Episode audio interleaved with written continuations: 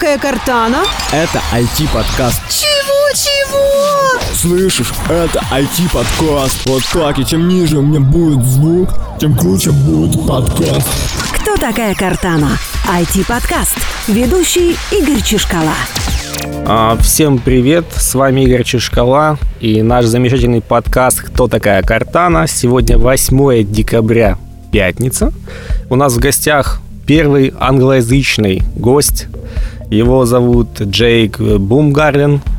А, И мы ему дали интересное право. Сегодня он сможет говорить либо на английском, либо на русском, в зависимости от того, какой будет по сложности для него вопрос. Вот. Но так как э, Джейк пытается выучить русский язык, да, поэтому он будет пытаться коверкать наш язык, а когда понял, что он сильно его коверкает, будет переходить на английский, да. Привет, Джейк. Привет. Вот. Э, Джейк, надо первый вопрос. А что ты делаешь в Украине? Ну, в Украине сейчас я изучаю русский язык, конечно, и одновременно я работаю программистом. Мгм.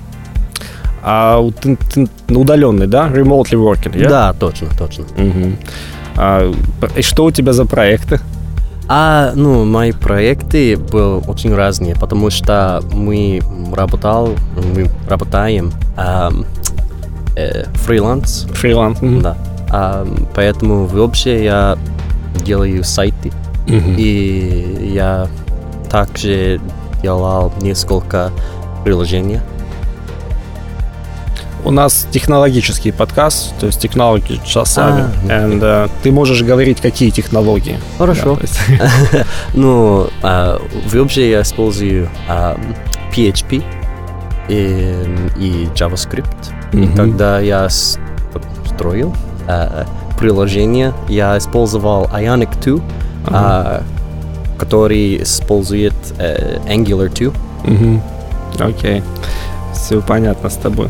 Вот, у меня тут есть э, список вопросов от э, наших слушателей. Значит, Мгм. один из первых, один и такой вопрос из первый.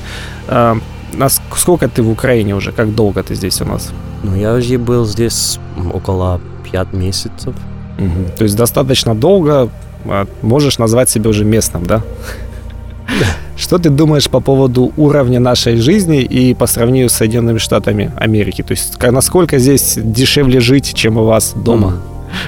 Ну, давай на английском. Я, я. Um, Okay, so I guess comparing it to America, I mean, obviously the price of most things here is significantly cheaper than in the United States. Uh, things like cars and stuff can kind of go the opposite way. But um, I would say, as far as the day to day living of most people I interact with, uh, the scenery is different, but the habits seem to be pretty similar, honestly because I always try to explain to people, you know, America isn't a place where people work 10 hours a week and just have fun all the time. Uh, most people, you know, they're working at least 40, 50 hours a week and uh, they meet up with friends once or twice a week when they can and maybe eat out once or twice. And that's, that's pretty much life for most people. So I, I think that life here and life in America is much, much more similar than people imagine a lot of times. Окей, great answer. And, uh, а у тебя есть какие-то ну, мысли, почему, какие, что лучше в Украине по сравнению с Соединенными Штатами? Some advices of Ukrainian comparing to United States, I mean, in working, living here, something advice. You have it? Advice? Um, Advanced, advanced, sorry. advice? Yes. Okay. um, well, let me think. I guess if there was one piece of advice I had to give, it's that. Um, so in the United States, we actually have a stereotype for Eastern European people. It's that they're kind of uh, closed off and not We that drink friendly. vodka here, yeah, yeah, yeah, exactly. You know, a lot of people drink. No one really wants to talk to you. If you smile on the street, people are going to think you're crazy. Um, that's kind of the stereotypes we have for Eastern Europe. You Um, argue with it now after you living here? No, I don't agree with it at all, honestly. Actually, I think people here are really, really friendly and uh, actually a lot of fun and usually, in some situations, more uh, emotive than Americans. So I would say the biggest piece of advice I have is just keep trying to meet people, keep trying to uh, talk to different people if you come to Ukraine because you're going to find a lot of great people. hmm Have you any experience uh, communicate with Ukrainian uh, uh, clients? Maybe in, you are you are a freelancer, yeah? Yeah. Maybe you have some clients in Ukraine. Uh, I do not. Yeah, I do should. not. Um, but I mean, I have talked with a lot of um, people who do freelance work Uh-huh. here for like American companies and stuff. Okay, It's kind of different. how you look on it? So, have you some different between it? Um, I, I mean, comparing to United States, for example. Mm. Uh, I would say, you know, it's going to kind of depend on your region because I come from the Midwest and we have, you know, a very strong work ethic, but most people won't work more than probably 50 hours a week. Um, whereas it seems like here people do work more than that sometimes. And people here work later, a lot later. like in America, people might start at like you know six or seven in the morning, but like they're no matter what, everyone's pretty much done by five p.m. Um, because I don't know, for some reason it's just our culture. We want to get home, have dinner, maybe relax, watch a movie or something. If you have, So- have kids, spend time. Mm, 5 p.m. It's uh, dead of any works, yes? Pretty much. I mean, you know, there's no set rule, so it'll vary by person to person and Mhm. company to company. But um, yeah, generally, if you're at a company past 5 p.m. in the Midwest, uh, it's a ghost town. hmm Okay. What other country did you visit? else? Um, well, so I've been to a lot of different places, but in the past year and a half, uh, while I've been working as a software developer, um, I went to Japan for three months, and then after that, I was in Taiwan for three months. Then I came to Ukraine for the first time. Uh, I was here from January to April. Uh, uh, wait a moment. you was in Japan, yeah? in the, and you get in mind, okay, why not visit Ukraine, yeah? Well, I mean, while I was in Japan, I was studying Russian at Just the time. one question. It was sake? Sake? Yeah. No? Ah, I mean, yeah, yeah, you know, like if you go to an izakaya, which is uh, like a Japanese bar, Yeah. um, it's normal. You know, you get some beer, get some sake, hang out with friends, just joke around. Um, So there is no relation between uh, your decision to meet Ukraine, yeah, and sake, yeah? ah, I see now. Uh, no, no, it was um, uh, maybe a surprise to you, but it was planned. I actually, oh, it was yeah, plant. Yeah, because I mean, it was planned, but also laziness. Because for Americans to come to Ukraine, we don't need a visa. We don't have to fill out any paperwork. We can just hop on a plane and come here. Yes. Um, so at first I was like, oh, maybe I'll go to Russia. I'm learning Russian. And then I saw just all the stuff that you have to do if you actually want to go to Russia. So I was like, eh, just go to Ukraine. like it'll be fun too, and everyone speaks Russian. Um, I know it's a little bit politically questions, but I, I must ask you as well as you speaking about Russia. Yeah, what do you think about Russia? Like you know, as you well United States citizen Um, so right now. I mean, Yeah. I mean, I think that you know, every Rush, pretty much every Russian person I met was really friendly. Um, and I didn't interact much with the government, so I don't really have much, you know, for opinions on that. Uh, but it was definitely a good experience going to Russia. And, um, you know, it's a shame everything that's happening right now in this part of the world. Uh, but I don't know. Like, did you hear that uh, Nginx web server is a great uh, get up now enterprise version, and I think this is better shame than you were talking about before. Nginx web server, you Yeah, know yeah, it, yes, and uh, they become to enterprise market and uh, make it a new special version with i think it's more shame than you're talking about it. And okay can we little bit speaking about your japan uh, period of your Yeah, of diet how, you was in united states yes Yep, sitting yep, at the bar yes making development something okay Sure. maybe i try to visit japanese yeah Um, well, so it kind of went like this. Uh, when I was in university, I actually um, studied Japanese. So I did a study abroad and lived in Tokyo for a year. it was not after films about pearl harbor no No, no, no, no. It was actually after watching a decent amount of anime. It was like, oh, you know what? Like Japan, let's do it. Let's check it out. Um, and so my decision to go back was kind of long planned because I absolutely loved it there the first time because Japanese people are really nice. Um, the culture's awesome. The cities are amazing. And there's just so much to do. Um, Which cities you visit in Japanese? um, so as far as living, I was in Tokyo um, both times, but I traveled to Okinawa, um, and then uh, Hiroshima and Kyoto and uh. Okay, I think you visit a, a much more cities than me because I wasn't in Japan. Yes, okay, and uh, I know you know Japan, Japanese language. How how how it make it? How it possible? Um, honestly, I always try and explain it like this. Um, there's sort of, at least when it comes to Eastern languages versus um, like Western languages, you have languages that have a lot of grammar and a lot of complexity built into the sentence. And then you have languages where there's a lot of upfront investment, where you need to just memorize a lot of things.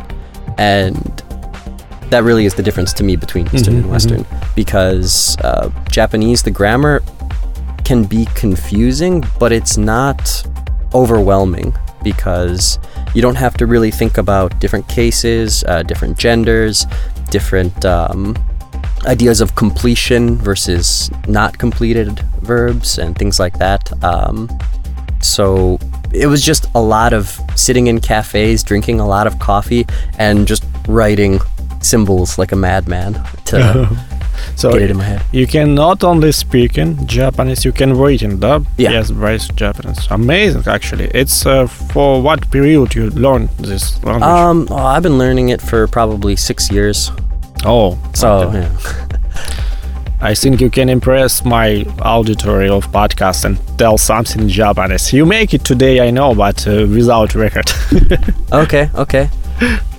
Hmm, what should I say? So, 6年間くらい日本語を勉強したんだけど最近ロシア語ばっかり勉強したから僕の能力が、うん、ちょっと下がったんだけどもう一回日本に戻ったら上手くなると思う Mm, could you please translate it?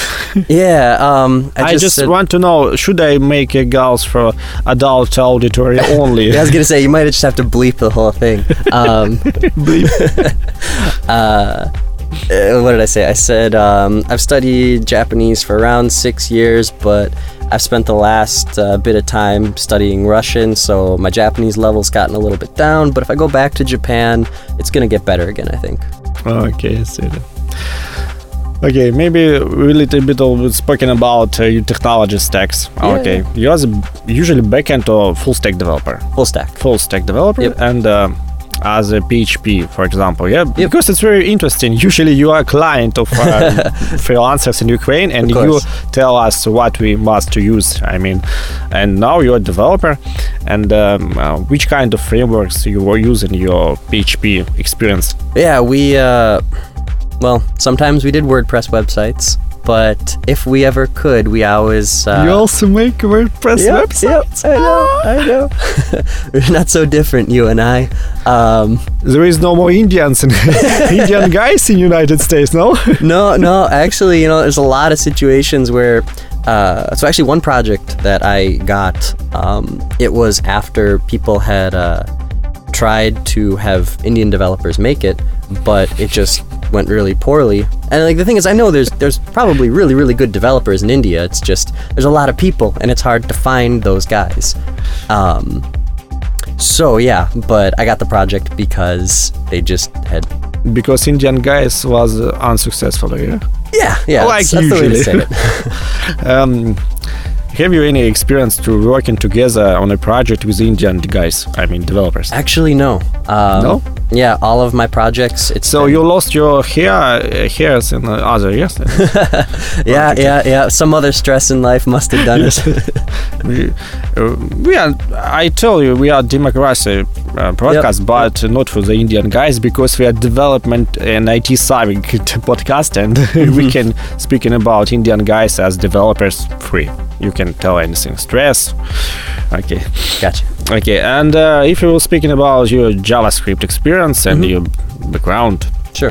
what kind of technology you use, prefer maybe? Sure. Um, so generally, when we were making uh, Laravel projects. That was the framework that. Wait, uh, wait a minute. Uh, you talking about right now uh, PHP or I'm, JavaScript? get, I'm getting to JavaScript. I, I just Laravel. yeah, we use because for our backend we'd have Ah, Laravel, okay. but then it was you know, You are using PHP as backend and JavaScript for right frontend. exactly Because And- as for me, JavaScript is not JS. right right yeah which I would have I don't know a lot of times when I was working with PHP I kind of felt like you know it'd be really nice if I was doing this in Node.js or something like that because it just seems more interesting to me but um, for the front end because we were doing the backend in PHP a lot of times we just would use vanilla JavaScript um, just with Vanilla JavaScript, yeah. Yeah. It's, it's actually it's a great joke for anyone developers to know about, yeah. Oh, just why we call it vanilla? Yeah, yeah, yeah. Oh, yeah. So basically, because uh, if you got ice cream, vanilla ice cream is like No, no. The great thing is that vanilla is, you know, is a um, no, plain. It's plain, just JavaScript. Yeah. Yes, but no one know about that. And usually, uh, uh, Google guys uh, make a special website where you can compile some kind of so-called vanilla JS framework with Mm-hmm. other one, and you will see its uh, size of this. Uh, framework is a zero kilobytes zero bytes and Yeah, uh, oh. actually speed up less than anyone Yeah. and uh, it was funny and uh, I saw a project really when someone guys tried to include a vanilla JS as a as a, As a- external yeah. script. Yeah. Oh my god, that's hilarious. So you in United States usually call it vanilla JS, yes, like uh, Yep. Just yeah, JavaScript without anything else. mhm, because you like vanilla. Yeah. I do. I do. okay, I see. Um, for um, family uh, parts of my auditory, I must say that uh, Jake is alone today. It, I, I don't think it's not a top secret. Uh, No, no, we no. are speaking in the car, and he said that he's sad right now about that. Sad. Well, hold on a minute. Or maybe now. upset, yeah. No, upset's not the right word either.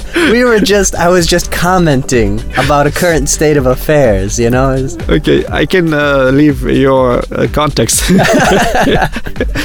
you know, the service uh, information, and maybe someone call it. Actually, I, I, feel like it's going to turn out really interesting considering like 95% of all developers are guys. Uh, yeah, but in Ukraine, a lot of developers are usually girls. Okay. I can tell you, maybe, oh, I can tell you that will be the top models, girls, but usually they are very friendly. No. Okay. And uh, I see some photos with Kazakhstan in your Facebook. Yeah, What yeah. it was? Uh, so after Ukraine, I went to Kazakhstan and I lived in Astana for three months. Um, What is your impression? oh, it was amazing. Honestly, uh, people there again, you know, like most places in the world. Honestly, I guess uh, they were really friendly. You know, I had a lot of interesting conversations with Uber drivers. Uh, it's one Uber of my drivers in yeah, yeah. in Astana? Yep. Oh, That they was- have Uber. yeah, yeah, they got Uber. First impression. No, I was happy they had Uber because um, this will happen anywhere you go in the world. But if people can tell you don't speak much of the language, or they just think you're not from there, even if you can speak it, they're gonna try and charge you like three times as much as everyone else Why? Because you are. because they know you can't really like argue about it, and you don't really know what the rates are. Mm-hmm. So, but if you have Uber, Even in Uber? fine. No, no, Ah, because okay. Uber it's all determined beforehand. So. It was a fun story about Uber in Kharkiv. Maybe you know it. Uh, I mean, I've experienced Uber. in you have an experience about uh, Uber in Kharkiv. Okay, can, can you tell? But I know we're speaking about Kazakhstan, but right. Yeah, yeah, yeah. But Uber is a funny stories usually. yeah, well, just um I was kind of surprised because it seems like it's kind of more difficult here to get an Uber and the drivers, I don't know. I mean, I've had really nice Uber drivers, but I've also had drivers where I was like, "Oh, I don't know if I want to do that again." Um Did you usually use a credit card for pay Yeah. by Uber or Oh, cash? No. no? No, always credit card. Um, though I had a friend who was going to use Uber, and the driver called and said that uh, she needed to pay cash after she'd already made the. Um, Uh, credit card. Yes. right. So basically, he was just trying to get extra money from her. I like, wow, because yeah, that's something that you'd get like fired for. Oh. I actually uh, the drivers usually fire off after that if Yeah. you make a notice on the Right. promotion. Okay, mm, back into the Kazakhstan if you can. And um, actually, you really look like a digital nomad. We're talking about that. Maybe you, you didn't agree with it, but you visit any country working with that, yes, as freelancer. Yeah, And you yeah. have a great experience, I think, in Japan, yes, Kazakhstan, Ukrainian, and you have some looking for Russia, but not today, yeah. Yeah. Well, actually, I um. Oh no, yeah, we already talked that. I was in Russia. Um, I think uh, it uh, um, after years, so for fair, fair years ago, after uh, years, you can meet it because we will come to some situation stabilize yeah. it. So Well, actually, I did. Um, I was in Russia um, before coming here again the second time. in which which city you meet? Um, so the first city I was in is uh, Petrozavodsk, which Oh is my like God. a small, smaller town uh, northeast of what color of sky was in this Gray. city? Gray. every day. Every day Gray. lot of rain too. Um, it was a nice city though. You know, again, I made some good friends there. Uh, had a good time. Um, but yeah, rain every every single day practically. Um, it was a transport uh, t- transfer train. I mean, it's clear water. Yes, okay. yeah, yeah, yeah. because sometimes uh, someone guys tells that Russia is uh, so mm, depressive country and uh, they have a factory with a deep different color of uh, power in the in the sky so they can bring you sky in the red color blue color any one color So, Really? yes I, I, excuse- actually if you was in Petrozavodsk you must see it because everyone uh, cities with a, like uh, Petrozavodsk has some very huge powerful and very old factory Yeah, and I did. I did actually yes, see that. and, uh, yeah. It's amazing thing. Okay, Petrozavodsk, maybe someone else. Yeah, Moscow. Oh, Moscow. because I figured it's one of those things where when I go back to the states and I say I was in Russia, most people in the states they only know one city in Russia, and that's Moscow, Moscow. yeah. And so no Saint Petersburg. No. actually, most Americans they don't really know it. I mean, if someone is somewhat what uh, you Americans actually know? You live in on a lone island and uh, Yeah. you know. I'm not gonna comment on what Americans know and don't know, but Because you need to arrive back to the United yeah, States. yeah, yes. yeah. But I will say that um, geography is not our strong suit.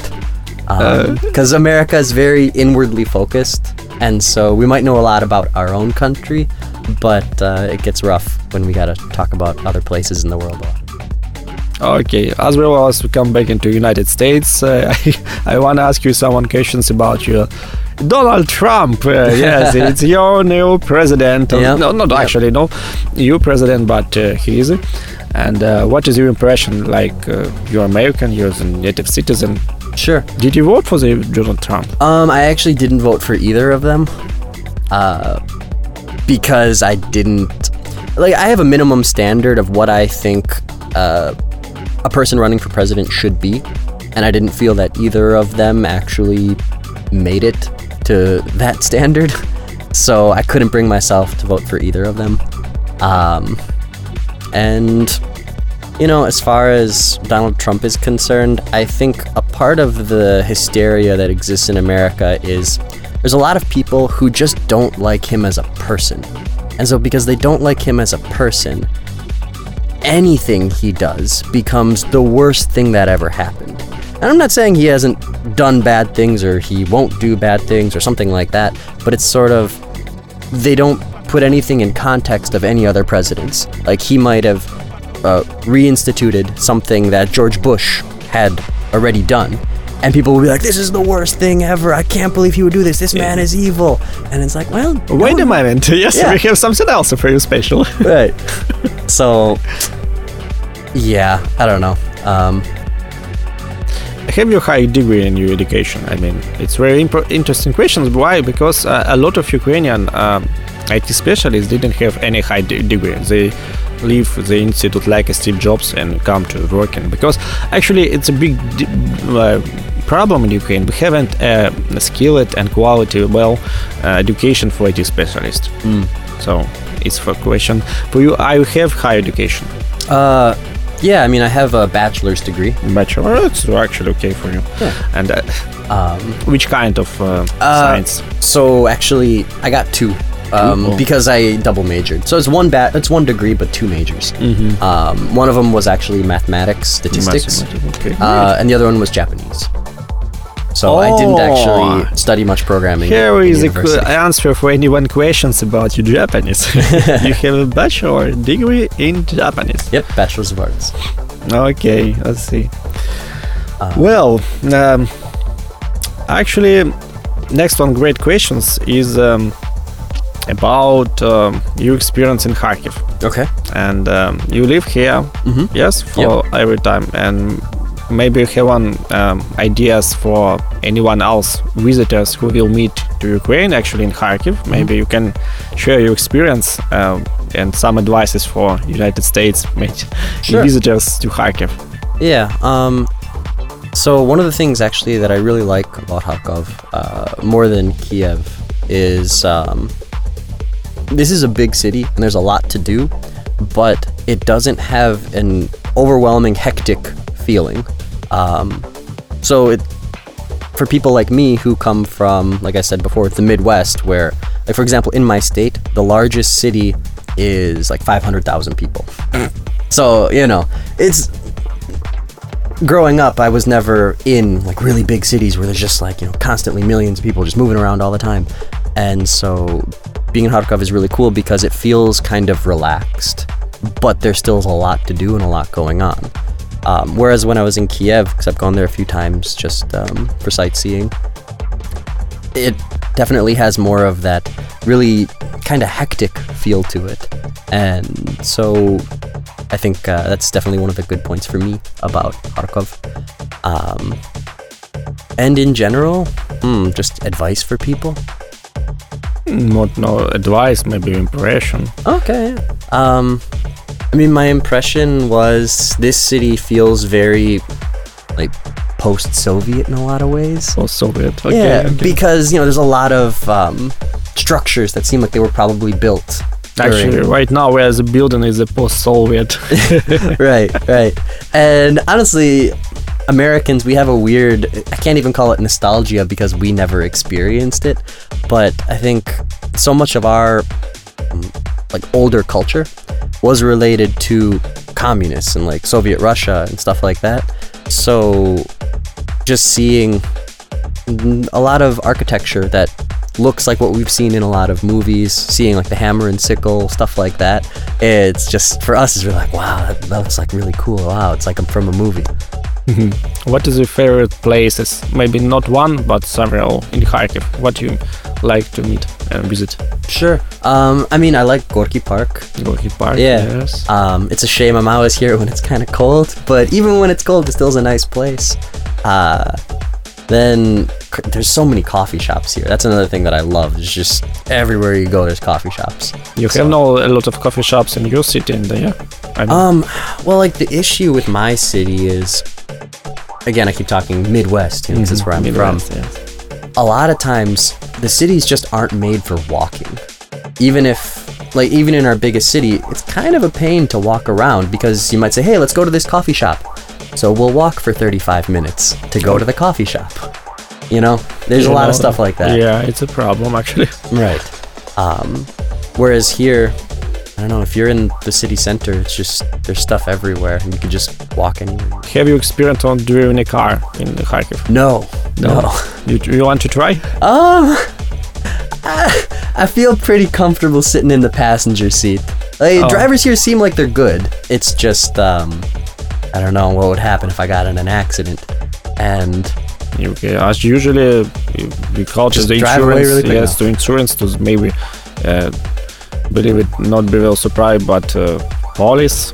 If Yeah. we have any health uh, care, to, you can call to the uh, just insurance and ask for a Okay, visit. yeah, so Yeah, it's- not a problem. so, yes, eh, potentially I'd be up for giving it a try.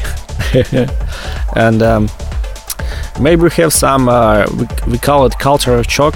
I mean, Mm. after uh, visiting from the United States to, for for example, to Ukraine, you landing, in, for example, you come here to the airport, yes, from the airport, Yeah, yeah, yeah. yes, in Kharkiv. How you can uh, describe your Kharkiv airport? Um, well, I guess just speaking about culture shock, one of the things that it's not the most polite thing to say, so I'm gonna try and figure out a nice way to say this. But in America, a lot of people, like we said before, there isn't much of a need. If you're gonna walk somewhere, it's a long walk, so no one ever walks because it just makes more sense to take a car. And as a result of an inactive lifestyle and eating a lot, a lot of people have some extra weight. Um, so, someone who has my build, at least from a lot of the different parts of America, is kind of rare to see. Uh, it exists, but not at age 28. Usually, like 22 is the latest that you see people that still look. In case anyone's wondering, I'm I'm skinny. Um, so the culture shock that I got was I got out of the airplane, I'm walking through the airport, and I'm looking around, and it's just like, wow, everyone's like skinny, everyone. and then, you know, of course, too, actually, uh, a friend of mine just came to visit for a month, and he was uh, really surprised because um, the frequency of pretty women walking past you when you're going down the street is much higher here than it is in uh, my home state as well. So there was some some surprise over that. Some Oh. shock.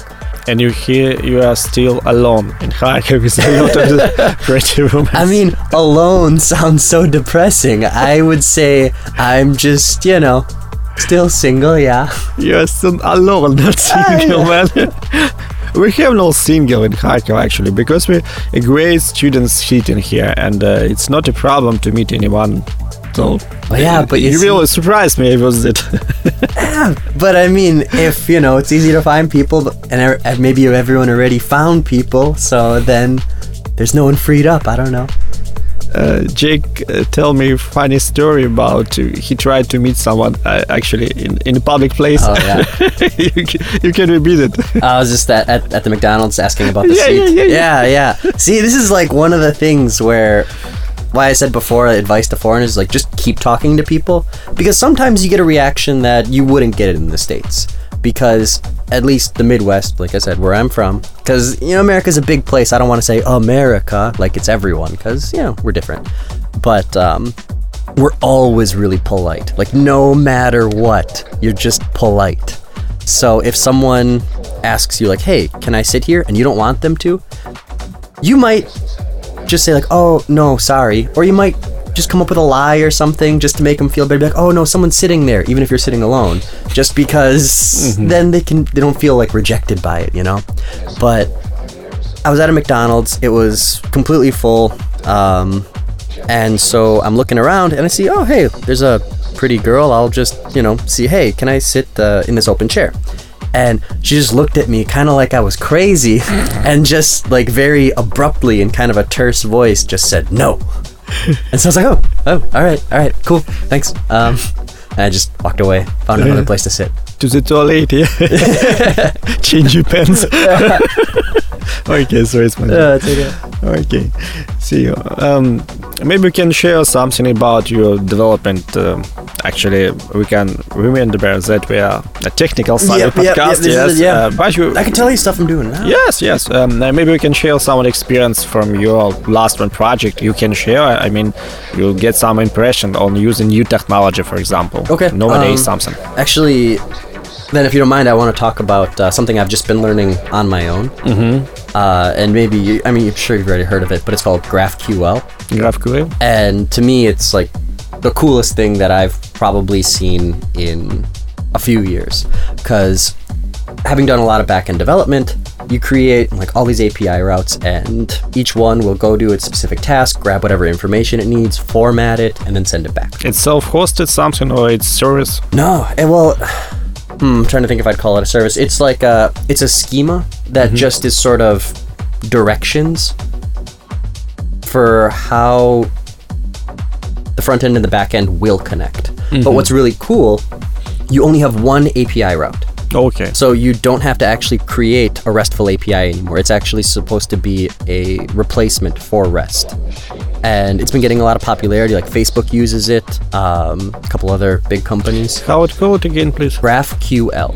GraphQL. Yeah. Okay. Um, and so it's really powerful and it's really good for mobile because the person on the front end, they don't have to do anything with API routes for like specific endpoints. All they do is they have to put in what data they want back.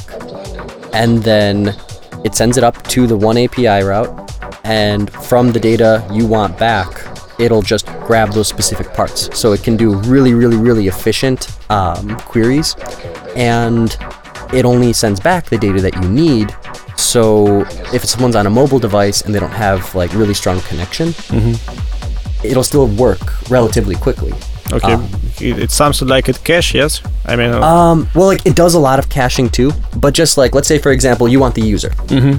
So instead of having to send back an entire user object that has like you know a hundred different items, that has their avatar, it has a URL, it has you know whatever. Um, you on the front end, you just put in user, and it's like, well, I just need the name and the email. So you do user, name, email just those three like points and then when it sends it to the server it'll only grab those three things and automatically send back just those three things so it's yeah and then it does do a lot with um, caching because it'll remember what you've done so it won't do it again too okay, it's a great thing. Actually, and uh, maybe it can make solution not only for mobile, yeah, because you have one backend Mm-hmm. and you can use, for example, someone service from the uh, browser, yes, from the desktop, Yep, from the mobile, exactly. yes, and it, you can use this technology anywhere, yeah. Yep, and it's um, it's really convenient too because they have um, kind of like a sandbox playground that is really really easy to set up. It's basically just like one install, like you install it and then run one command, and it'll connect to your database. And um, Which is the platform of this technology? I mean, it, it's like a part of the web server, or if it's a separated service. What what kind is it? um, so basically they. I'm trying to remember all the different things they've built. Where is out is for. it living actually? Okay. Um, it lives, I guess, on the back end, but it's sort of like a gateway. So you send up the information, and the first thing that happens is it says, okay, what type of thing did they do? Because you'll say, like, if it's a mutation, like if you want to change data or if you're trying to search for something, and say, okay, so they're searching for something. And then next you would have what specific search thing you're doing, and say, oh, it's this search thing. Okay, for this search thing, we go to this class, and this class has the instructions for how we will actually make that change, grab that data. And then that connects to your database. Um, so it's just a way of sort of sorting things for you. Oh, it's like a service, yes. Yeah, yeah, Okay. yeah. And so it'll work with like any backend. Okay, a, little bit about your development environment. Uh, I saw you using Mac. Yeah, it's it's okay. It's a great standard, maybe. Yeah. And uh, um, which kind of idea? I mean, uh, developers, IDE? Sublime, maybe someone. What you're using in it for development? So when I was doing a lot of PHP work, um, I used IntelliJ or like uh, WebStorm. WebStorm. Okay. Yeah. And um, in my free time, though, I actually have been using Atom just because, I don't know, I used Sublime for a long time as well, just when I wanted something that was more lightweight. But I don't really have a great reason for why I started using it. It was just, I talked with a couple other developers, they were using Atom. They're like, oh, no, it works Maybe you good." start to like more icon of Atom. yeah. compared It's true, to, yeah. It's it's got a you know a little sharper icon, makes you feel a little better when you look at it. uh, you know, if you have any reason to make a change to change someone, you go, oh, I like this icon more. I mean, you know, that's probably a part of it, to be honest. You know, subliminally. okay. Uh, did you use a Docker, for example, when you're working? um. Well, we were a little old school. It turns out we were using Vagrant. Va- Vagrant, Vagrant. Yeah. Vagrant. Um, but I did a project recently where I actually did use Docker, and for anyone using Vagrant, I would say switch to Docker if you can, because it's so it's so convenient. it's make me hurt, yeah. Yeah, like I was just I was. I always thought, no, Vagrant makes it really easy, and it does. It, it's nice, but Docker can just be incredibly easy with how everything gets set up. That I was like, wow, that's that's it. Okay, cool. Okay. Uh, actually, I think as a great one developer, a good one developer, I don't see you got in a public place or GitHub profile. Yeah, sh- But actually, um, of course, you're using Amazon, yeah? Amazon AWS. Yeah, well, I mean, really, all we used it for was backing up data. Um, for hosting, we always used uh, DigitalOcean. Oh, DigitalOcean, Yeah. because the cheapest, yeah? Yep. Uh, you know, it works because most of our clients were small businesses, so you know they didn't really need anything crazy. This is why you're in Ukrainian, yeah, because your client has a small business. Well, I mean, it was a joke. Okay. Yeah. Um, have you any experience to use Microsoft Azure? I mean, No. uh, no. No. Um, okay. As, as I said before, you are skinny before. it's another place. okay. Okay. Oh, thank you for visit yeah, our podcast, maybe, and uh, I wish you good luck in your travel and stay staying here in Kharkiv. It's a it's a great thing. Uh, I promise you to you have us uh, pr- practice in Russian. we speak a little in Russian and uh, speak a lot of English. Well, I mean, the thing is, I could probably give an okay answer for some of the questions, but uh, You as a native citizen of the United States, so yeah. yeah, just I felt that for a podcast, it's probably not the best place for me to be practicing my Russian on some of the more complicated uh, topics. Well, maybe even not complicated ones. Just yeah. And actually, I give a pro- promise to my auditory. I will have first one, the the very first one podcast in English. So it's today like we done it. Nice. so glad to be a part of it. It was a podcast uh, «Кто такая Кортана?» and uh, ее ведущий Игорь Uh, you know what is it? Runglish, no? Runglish? Yes, it's very special kind of English. Oh, is it Russian? It's Russian English. yes, yes, Yeah, yeah, You yeah. just hear it right now because I said uh, uh, it was a podcast «Кто такая Кортана?» and yeah, yeah. he's after Игорь Chishkala and my the great guest, Jake Boomgaarden. It was a pleasure to be here. Okay, see you guys, see you girls. And don't forget about that. Jake is uh, single, yeah? Uh, the way you look at me when you say that. see you in the next podcast series. Bye-bye. Кто такая Кортана? IT-подкаст.